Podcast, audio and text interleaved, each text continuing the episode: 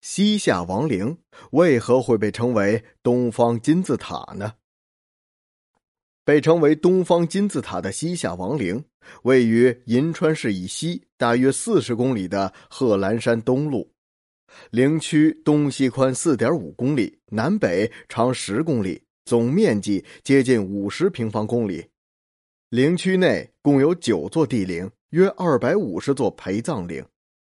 这片陵区地阔野平，居高俯视可以看到银川平原，极目远眺可以看到滚滚黄河。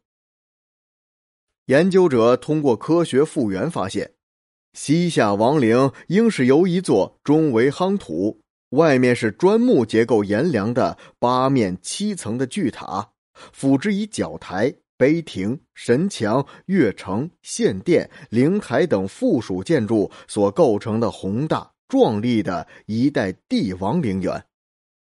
但是，现在陵园内的地面建筑已经荡然无存了。那些矗立在贺兰山下的巨冢，似乎在向人们诉说着西夏王朝昔日的辉煌与不幸。西夏王朝是以党项民族为主体建立起来的一个地方割据政权。隋唐时期，善于游牧的党项人开始崛起。不久，他们南征北战，占据了四川、甘肃、青海以及内蒙古自治区的部分地区。到了宋代，党项人与宋辽展开较量。公元一零三八年，党项首领元昊登基称帝。从此，西夏开始了近两百年的灿烂历史。从元昊建国开始，西夏一共出现了十位皇帝。到了十三世纪初，强劲的蒙古军队打败了西夏，于是西夏王国就这样永远沉没于滔滔的历史长河之中。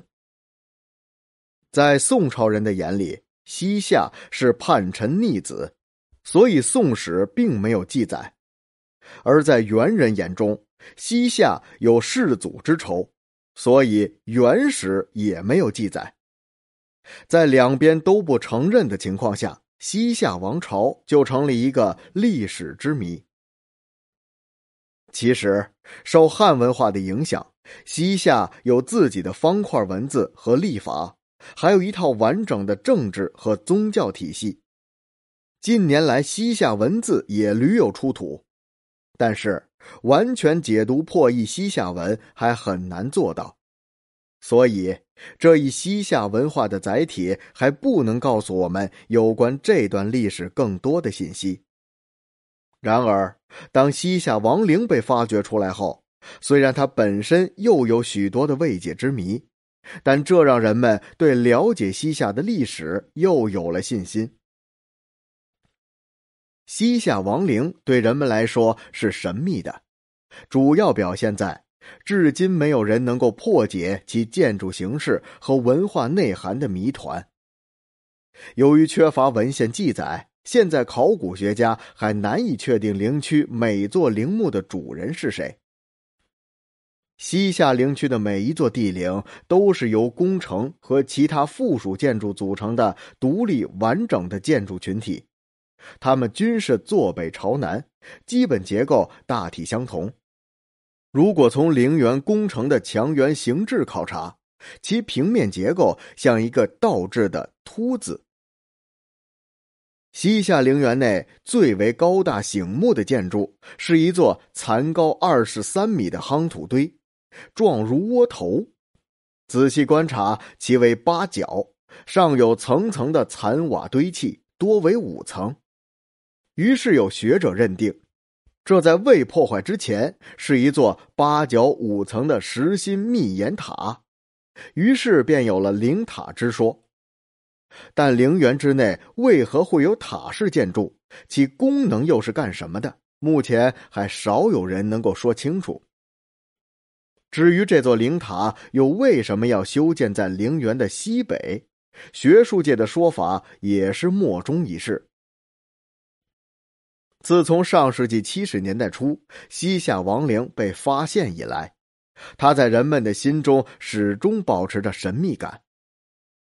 后来，专家们绘制了一个关于西夏王陵的精确坐标图，人们惊讶的发现，九座帝王墓的组成正是一个北斗星的图案，而它的陪葬墓也都是按各种星象的布局来设计的，这就更使得西夏王陵增添了神秘的色彩。西夏王陵无处不透露着神秘的色彩，但人们相信。随着时间的推移，东方金字塔之谜必将被破译，而当年突然湮灭的西夏文明也必将重见天日。